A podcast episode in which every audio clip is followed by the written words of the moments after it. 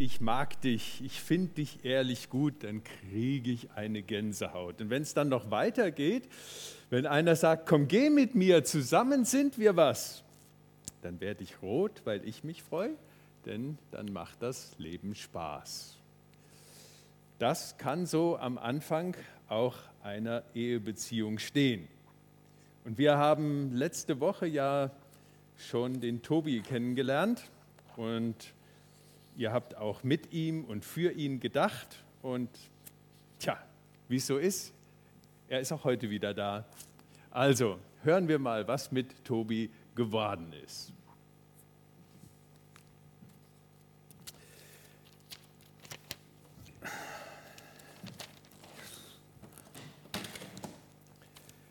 Tobi sitzt auf seinem nicht mehr ganz so hübschen Designersessel. Die Kinder sind im Bett und schlafen. Amelia ist bei der Kleingruppe in der Gemeinde. Er hat seine Arbeit, naja, zumindest meistens geschafft. Ja, der Rest räumt sich halt später. Mann, wie sich sein Leben verändert hat seit jener Hochzeitsfeier der Kollegin, zu der er eingeladen war. Dort hatte er Amelia kennengelernt und diese Leute von der christlichen Gemeinde. Mit Amelia hatte er sich gleich verstanden. Sie war was Besonderes. Und das mit der Gemeinde, nun ja, da lag ein langer Weg hinter ihm. Tobi wundert sich über sich selbst und über Gott das erste Gespräch damals mit dem Pastor, ausgerechnet über die Beziehung von Mann und Frau. Aber es war der Anfang gewesen, der Anfang zu einer wunderbaren Reise. Tobi muss lächeln. Das erste Date mit Amelia. Die Fragen, die er gestellt hat, die Fragen, die sie gestellt hat. Heute wundert er sich, dass sie tatsächlich zusammengekommen sind. Aber vielleicht war es gerade diese etwas verrückte neue Ehrlichkeit in ihm und der tiefe Wunsch nach einer endlich dauerhaften, verlässlichen Beziehung, die auch ihre Anfangszeit so wertvoll gemacht hat. Und ja, er wollte es gut machen. Das Ideal, das der Pastor ihm vorgestellt hatte, war überzeugend für ihn. Und inzwischen hatte er auch einen Bezug zum Glauben gefunden, zu Jesus. Ein neuer Friede und Freude waren in sein Herz eingezogen, das musste er zugeben. Und mit Amelia lief es eigentlich auch richtig gut. Es war eine tolle Hochzeit gewesen. Und dann die Geburt von Charlie, die eigentlich Charlotte heißt, aber wegen ihres Temperaments doch besser nur Charlie gerufen werden sollte. Und ein gutes Jahr später der kleine Max. Nun, das hatte sein Leben dann endgültig auf den Kopf gestellt. Doch seit einiger Zeit bemerkt Tobi eine gewisse Unzufriedenheit und die wächst. Dazu kommt so ein Druck, es soll funktionieren, tut es ja auch irgendwie.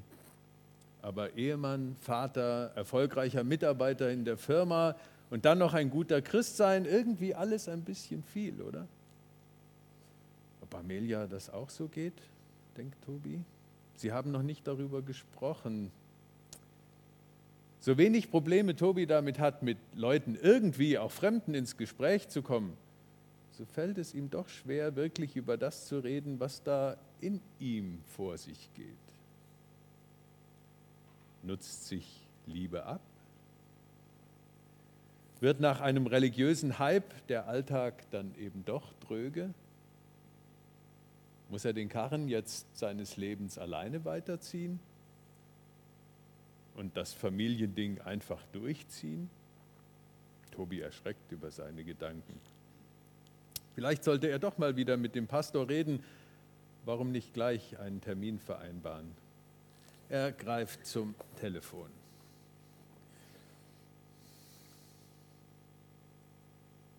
Ja, hallo Pastor, hier ist der Tobi. Klar. Ja, alles soweit gut. Naja, wenigstens an der Oberfläche. Danke, den Kids geht's gut. Du, ich mache mir Gedanken über Amelia und mich. Wie soll ich das sagen? Wir, also, es ist nicht mehr so wie, wie am Anfang. Kann Liebe sich abnutzen? Zersetzt die sich am Ende? Und, und was wird dann? Ja, eben. Ich dachte, ich frage dich mal. Ja, schon. Ich kann mich daran erinnern. Das war ja der Anfang von unserem gemeinsamen Weg. Klar, dieses Ehehaus da, Mann und Frau, Ebenbild Gottes zu sein, Respekt füreinander, verlassen, Anhang und dann das Sonderbare ein Fleisch sein, also so ein Herz und eine Seele sein.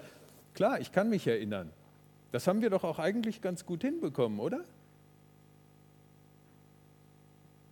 Ja, und ich bin da auch immer noch voll dabei. Es, es ist mir, das ist uns schon auch beiden wichtig, denke ich. Aber irgendwie verbraucht uns der Alltag.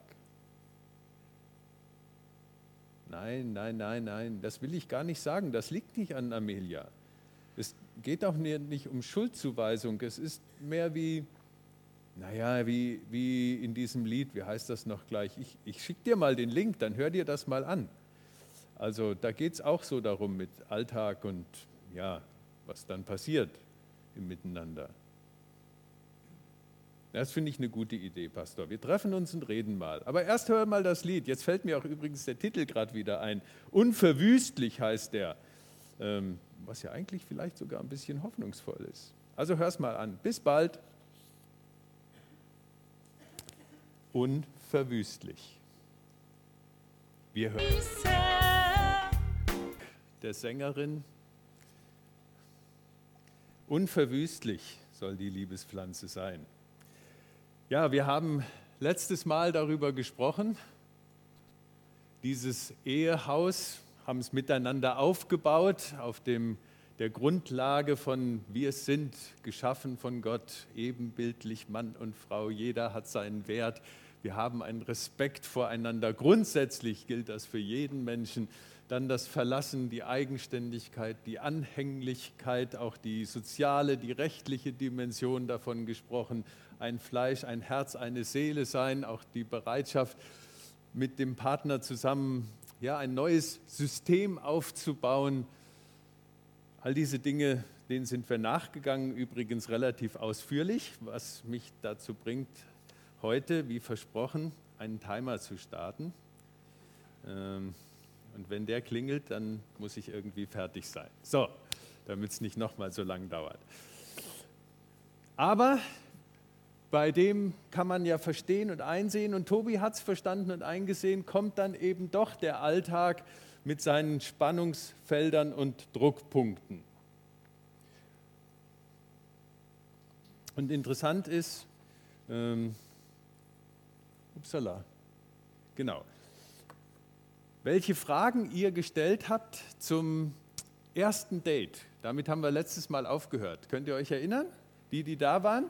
Ihr habt ein paar interessante Fragen gestellt, was so zum ersten Date ähm, gefragt werden sollte. Was könnte Tobi fragen, was könnte Amelia fragen?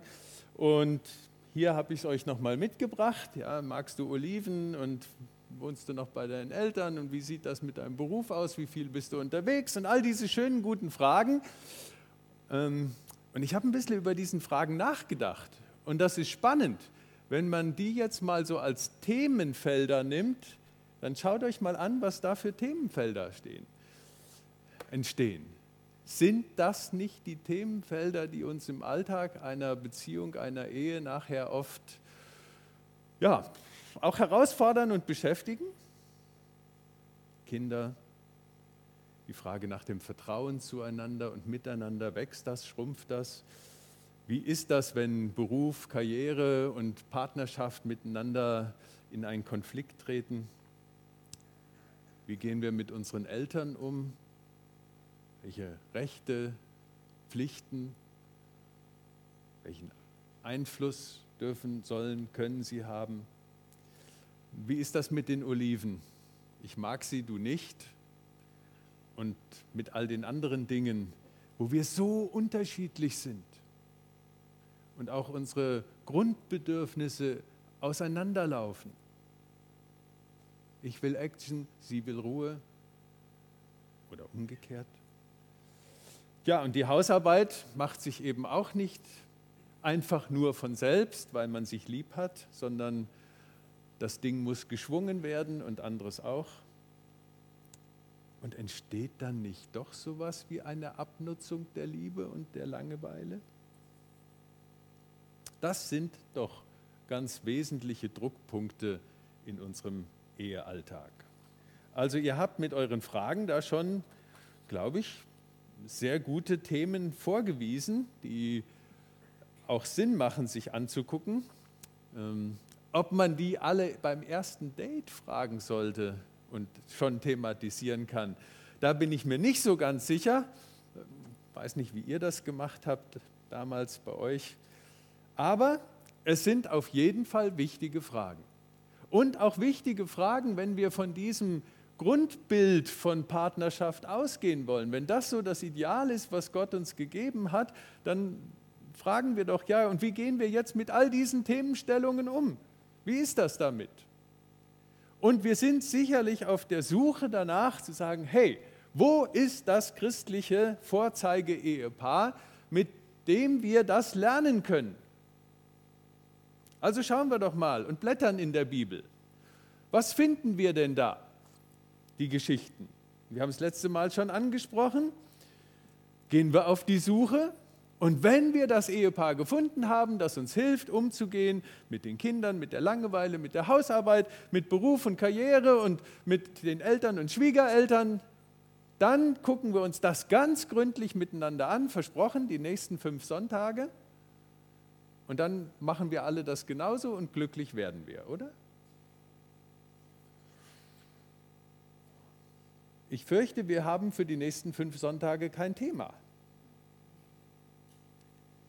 weil wir kein christliches Ehepaar in der Bibel haben, von dem uns so etwas beschrieben wird. Es ist auch bei nochmaligem Nachdenken während dieser Woche mir keines eingefallen, auf das ich so gucken würde. Und vielleicht hat das auch seinen Grund darin, dass wir alle als Partnerschaften, Ehepaare, Familien, als Kommunitäten als Miteinander immer in einer gewissen Individualität da sind und dass es gar nicht darauf ankommen kann, einfach das nachzumachen, was die anderen machen, sondern jeder wieder seinen Weg suchen und finden muss. Die Bibel erzählt uns viele Geschichten, aber auch von Ehepaaren und ihren Sorgen und Nöten und Problemen und Herausforderungen, von dem, was schiefgegangen ist. Da ist es eine große Ehrlichkeit. Also Geschichten, wo, wie, wie man es nicht machen sollte, da gibt es eine Menge. Und Geschichten, die Schmerzen verursachen im Miteinander, gibt es eine Menge. Vielleicht ist es deswegen auch so, dass wir in unseren Traugottesdiensten also am Anfang einer Ehe, wo wir so um diesen Segen Gottes für das Miteinander bitten, dass wir da etwas tun, was die meisten Ehepaare hm, vielleicht mit halbem Ohr wahrnehmen, aber in der Regel wieder vergessen. Also ihr könnt euch sicherlich, wenn ihr verheiratet seid, an eure Hochzeit erinnern, mit den Ringen. Und dann gibt es ja bei jeder Trauung gibt's ja irgendwas, was so ein bisschen abenteuerlich läuft. Ja? Also entweder waren die Ringe verschwunden oder sie lösen sich nicht von dem Ding oder sie plumpsen runter oder wie bei einem meiner Bekannten, der Ring plumpst runter und wird nicht mehr gefunden, weil damals war gerade diese umgeschlagenen Hosenmode, ja. Und der war just hier reingeflutscht, aber da hat natürlich keiner danach gesucht, ja. Also wir haben alle irgendwelche besonderen Geschichten, aber an dieses eine, was wir tun, normalerweise bei einer evangelischen Hochzeit, wird nämlich ein Bibeltext gelesen. Neben diesem, ja, Gott schuf sie als Mann und Frau, noch ein weiterer Text gelesen. Und den vergessen wir meistens, dass der gelesen wurde. Das ist dann irgendwie so ein Beiwerk. Aber der steht nicht umsonst in dieser, gehört nicht umsonst zu dieser Trauung. Und den gucken wir uns jetzt noch miteinander an. So zieht nun an, schreibt Paulus im Kolosserbrief. Es geht also um das Angezogensein. Übrigens, er schreibt das jetzt nicht nur an die verheirateten Ehepaare als Tipp für Ehepaare, sondern er schreibt das an jedes Gemeindeglied für das Miteinander in der Gemeinde. Also es dürfen jetzt alle hören, ob verheiratet oder unverheiratet oder welchen Stand und Status ihr gerade habt. Das gilt uns auch im Miteinander der Gemeinde. Zieht nun an, als die Auserwählten Gottes, als die Heiligen, als die, die geliebt sind, herzliches Erbarmen, Freundlichkeit, Demut, Sanftmut, Geduld und tragt oder ertragt einer den anderen. Vergebt euch untereinander, wenn jemand Klage hat gegen den anderen. Wie der Herr, damit ist Jesus gemeint, euch auch vergeben hat, so vergebt auch ihr. Über alles aber zieht an die Liebe, die da ist, das Band der Vollkommenheit. Also wenn man schon alles anhat, dann kommt noch die Liebe obendrauf. Das ist so der, wie auch immer, ja. Letzte Umhang oder. Und der Friede Christi, zu dem ihr berufen seid, in einem Leib, regiere in euren Herzen. Seid dankbar. Und lasst das Wort Christi reichlich unter euch wohnen. Lehrt und ermahnt euch einander in aller Weisheit mit Psalmen, Lobgesängen, geistlichen Liedern. Singt Gott dankbar im Herzen und alles, was ihr tut, mit Worten und mit Werken, das tut alles im Namen des Herrn Jesus und dankt Gott, dem Vater, durch ihn. Wow. Also gucken wir uns den Alltag an. Kinder, Hausarbeit, Beruf, Karriere, und diese Themenfelder, die uns ja irgendwie alle beschäftigen, jeden auf seine Weise. Und jetzt sagt der Paulus, und das haben viele von uns an dem Anfang ihrer Ehe gehört, zieht an herzliches Erbarmen, Freundlichkeit, Demut, Sanftmut, Geduld. Und dann oben drüber noch die Liebe. Ertragt einander, vergebt einander. Also wenn man diese paar Dinge schon mal mitnimmt und darüber jetzt reflektiert, wo klemmt es denn gerade bei uns? Kommen wir gerade nicht mit unseren Unterschieden zurecht, die so immer funda fundamentaler auftreten. Es ist eben nicht mehr nur noch die Olive und der Pfannekuchen, sondern jetzt werden es Grunddinge, die uns wichtig sind für unser Leben. Du willst immer, nein, du willst immer das. Mir ist wichtig, dir ist wichtig. So, wie kann man jetzt mit Erbarmen, Freundlichkeit, Sanftmut, Geduld und Liebe einander ertragen, vergeben und mit der Unterschiedlichkeit zurechtkommen?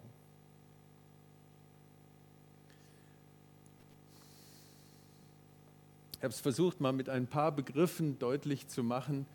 Ähm, Heilung wählen. Das heißt das, wenn wir mit Demut, Sanftmut, ja, Geduld, Freundlichkeit, mit Liebe an die Dinge herangehen. Heilung wählen. Das ist etwas anderes als einander anklagen, verteidigen, als Defizite zu benennen. Heilung wählen. Das ist, was Tobi gemacht hat, als er zum Handy gegriffen hat und gesagt, Pastor, ich muss mal reden. Und nein, es ist nicht Amelia, die alles falsch macht, sondern irgendwie stimmt was bei uns nicht. vielleicht kommt raus, ihr seid endlich im ganz normalen Familienalltag angekommen. Und den gilt es jetzt zu leben. Aber Heilung wählen heißt, ich fange nicht an anzuklagen und rumzumotzen, sondern was ist unser Problem? Ich versuche es zu verstehen. Und woher kommt das? Und wie können wir das lösen? Und dann sind wir dabei, eben Hilfe suchen. Und es gibt so viele tolle Hilfen in Bezug Umgang mit Kindern, ähm, in Bezug mit der Hausarbeit, ja, ein neuer Staubsauger zum Beispiel, der von alleine saugt, ähm, den man nur noch und dann macht er das alles, ist ja auch eine tolle Hilfe. Ob das nun das Eheproblem grundsätzlich löst, weiß ich nicht, aber es ist zumindest, nein, ihr versteht, es gibt so viele Hilfen, wo wir uns helfen lassen können. Und Menschen da sind, die uns helfen können. Ihr habt Freunde, hoffentlich. Andere Ehepaare, die vielleicht ein bisschen älter sind, ein bisschen erfahrener sind. Das war uns immer wieder wichtig, gerade so in der Phase, mit, wo das Thema Kinder ja, und Erziehung ganz ja, den Alltag bestimmt. Zu sagen, oh, wir haben ein paar Freunde, da kann man mal gucken und fragen, wie habt ihr das gemacht, wie geht ihr damit um. Übrigens sind auch Singles großartige Freunde. weil deren Perspektiven manchmal überraschend sind und uns auch helfen können, uns selber wieder einzuordnen mit unserer Beziehung und Partnerschaft. Also Hilfe suchen, Heilung wählen, Hilfe suchen. Mit Vergebung beginnen und Vergebung gewähren. Das nicht festhalten an dem, nicht anhäufen, nicht nachtragen, sondern immer wieder sagen, okay, ich brauche Vergebung und ich möchte gerne vergeben. Verletzungen behandeln, das geht so schnell, dass wir einander verletzen. Herabsetzend reden vom anderen, vielleicht sogar noch vor den Kindern. Die Arbeit des anderen, die er gemacht hat, verächtlich gering achten. Vertrauen missbrauchen. Wir wollen den Schmerz des anderen doch verstehen. Was übrigens sehr gut hilft, ist einfach mal ein Rollenwechsel. Habt ihr das auch schon mal ausprobiert? Ja. Es ist für die Ehefrau, die sonst meistens die Kinder und den Alltag hat, eine super tolle Erfahrung. Schickt sie mal auf eine Woche Seminar. Ja, so richtig ein Seminar. Morgens drei, vier Einheiten, nachmittags drei, vier Einheiten. Und ihr macht zu Hause in der Zeit die Kinder. Also bei euren Familien, wo das so ist. Das ist eine tolle Erfahrung. Hinterher sind beide sehr viel schlauer und haben was gelernt und verstehen auch die Welt des anderen. Rollenwechsel, Perspektivwechsel, helfen uns auch, die Verletzungen des anderen besser einzuordnen. Verhalten, Neues einüben. Das gehört immer wieder in Beziehungen mit dazu. Das kann die Tasche sein, die immer im Weg steht. So hat es bei uns angefangen in der Ehe. Das war so ein erstes Thema. Immer stand meine Tasche, wenn ich irgendwie zurückkam, da wo sie Jetzt ist bald vorbei. Äh, da, da, da, wo sie nicht stehen sollte. Ja? Ähm, und das werden nachher andere Themen, wo es daran gilt zu arbeiten, wie können wir miteinander neues Verhalten einüben. Und das ist möglich. Und es dauert, je älter man wird, umso länger, bis man was Neues eingeübt hat. Aber es ist möglich.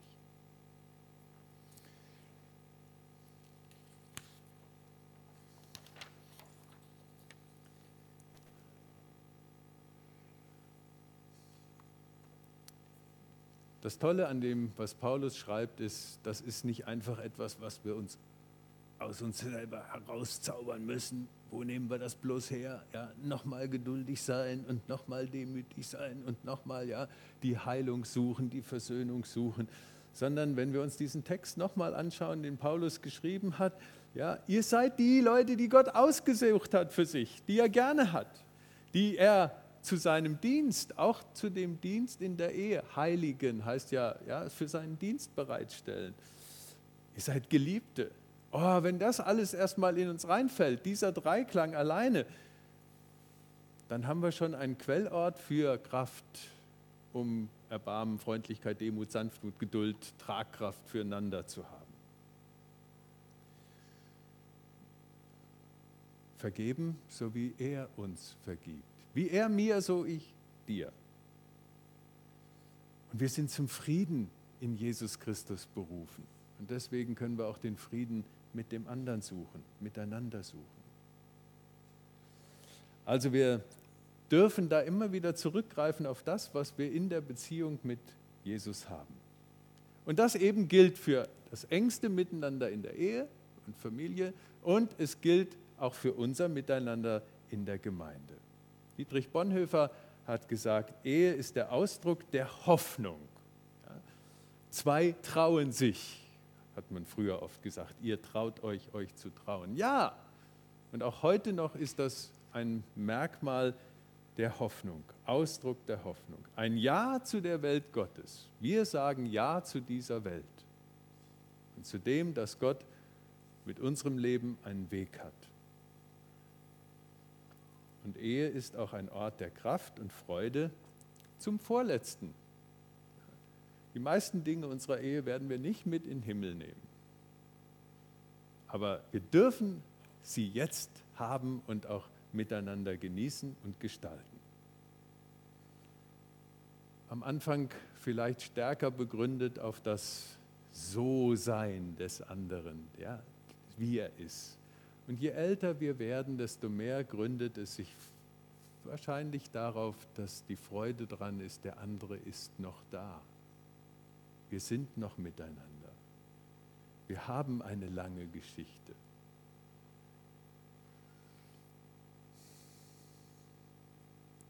Ehe ist der Ausdruck der Hoffnung, ein Ja zur Welt Gottes, Kraft und Freude zum Vorletzten. Amen. Und da, wo das vielleicht bei euch nicht klappt und ihr sagt, alles schön und gut, aber es hängt trotzdem ziemlich schief bei uns, ähm, da dürfen wir darauf vertrauen, dass Gott heute noch Wunder tut.